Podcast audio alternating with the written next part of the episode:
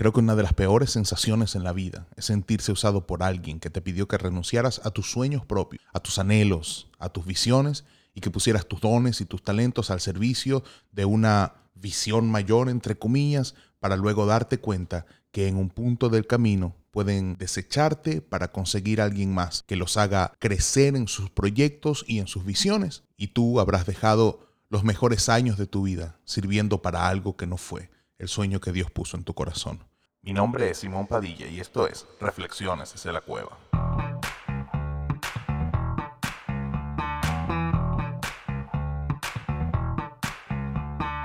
Importa si eres un trabajador que después de más de 20 años de servir en una empresa eh, te despiden en vez de promoverte o retirarte.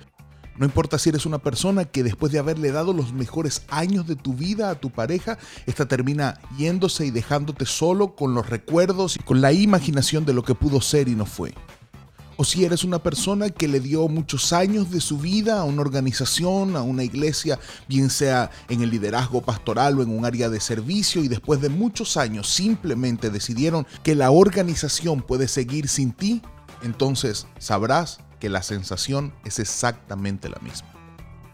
Y es que la verdad es que el hombre no fue creado para vivir el sueño de otros. Y es por eso que Dios puso en ti y en mí anhelos propios. Y sí, el problema es que a veces tenemos desorientados los dones y los sueños, a veces no tenemos claridad de lo que queremos hacer con todos los talentos que tenemos en las manos, pero eso no significa que lo que tienes en tu corazón no sea de Dios y eso no significa que tú no tienes derecho a trabajar por el sueño que Dios ha puesto dentro de tu corazón. Por eso que conseguimos en la escritura a Jesús llamando a Pedro, que había sido entrenado para ser pescador, y diciéndole, te haré pescador de hombres, refinando el sueño, refinando el propósito y refinando los talentos para hacerlos parte del sueño de Dios.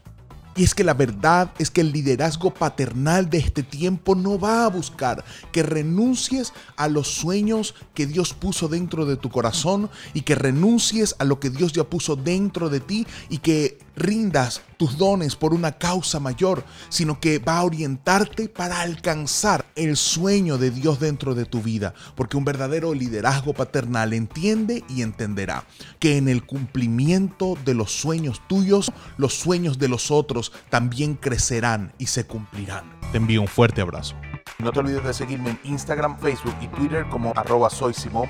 y en mi canal de YouTube como Simón Alberto Padilla.